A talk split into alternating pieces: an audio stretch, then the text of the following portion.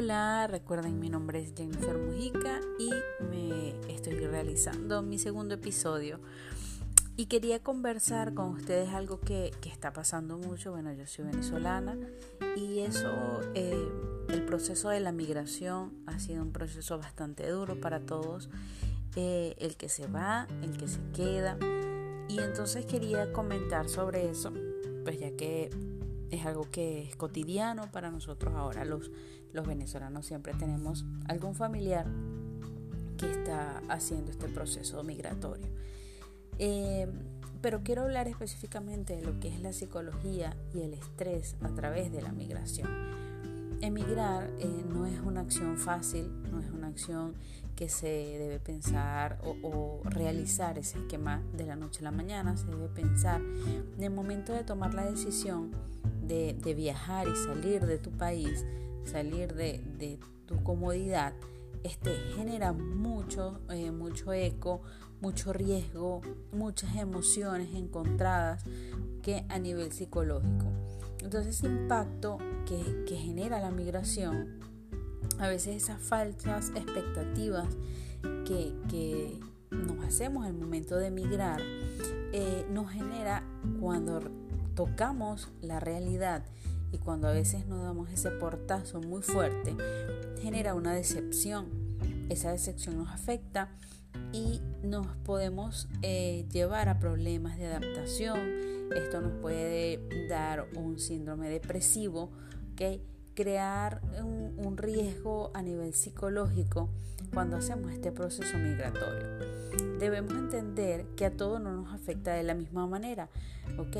Pero sí eh, puede haber este proceso migratorio características muy similares con respecto a la depresión, la ansiedad, el estrés que te afecta en el momento que tú comienzas a hacer este, este proceso que bastante fuerte para todos los que lo hemos realizado. ¿Cuál puede ser el riesgo a nivel psicológico de tu migración? ¿Okay? Muchos cambios que las personas a veces no toman en cuenta en el momento de la migración. ¿Okay? Emigrar eh, es un sinónimo de buscar una calidad de vida. Todo venezolano que está saliendo del país busca una calidad de vida. Que emigrar también eh, nos permite darle mejor futuro a la familia, ¿okay? Eh, a la familia que, que, queda y a la familia ¿okay? en la cual este, viene con ustedes. Ese proceso migratorio, ese proceso de duelo, eh, tiene muchas, muchas aristas. Hay varias cosas en donde uno empieza a sentir ese proceso de duelo, esas múltiples áreas pueden ser las carreras, los trabajos que ustedes están dejando ¿okay? Eh, en, Venezuela y que posiblemente no encuentren de forma rápida en el sitio donde están llegando. La parte social, los amigos, el entorno, eh, la familiaridad, el apoyo con la familia, esas relaciones interpersonales que te mantienen sano, que te, que te ayudan a mantenerte equilibrado, las, las empiezas a perder. Y eso obviamente hay cambios que hay personas que no pueden verlo de una manera positiva. La parte económica, la independencia y la estabilidad.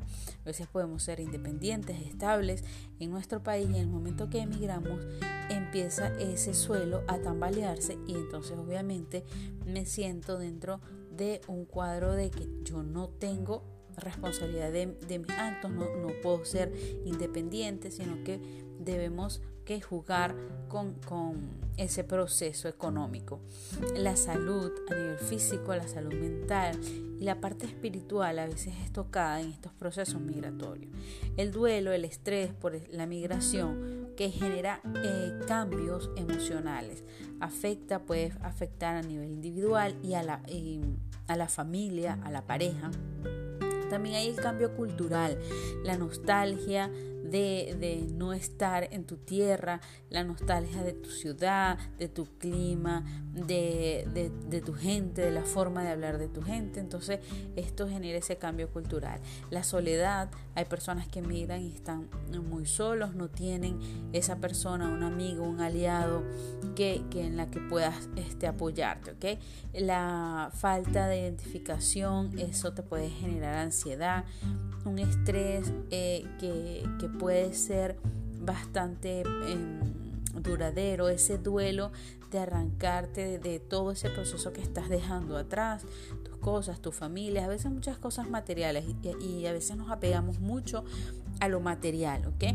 Debemos entender que los procesos migratorios debes trazarte objetivos eh, claros, cortos, a, corto plazo y a largo plazo, que tú sepas que puedas ir em, descubriendo, ¿ok? Que puedas ir dándole forma, ¿ok? Manejar las expectativas de manera tranquila, ¿ok? No, no hacerte unas expectativas muy elevadas, pero tampoco em, salir mirando con una actitud negativa, sino siempre buscar esa, ese elemento positivo agarrarte ese elemento positivo y sacarle el mejor provecho, ¿ok? Para que realmente esos trastornos de psicológicos que puedes pasar, como la depresión, que las, em, eh, sí, bueno, la depresión y esa angustia no sean eh, muy fuertes y que puedas pasar ese duelo muy rápido, ¿ok?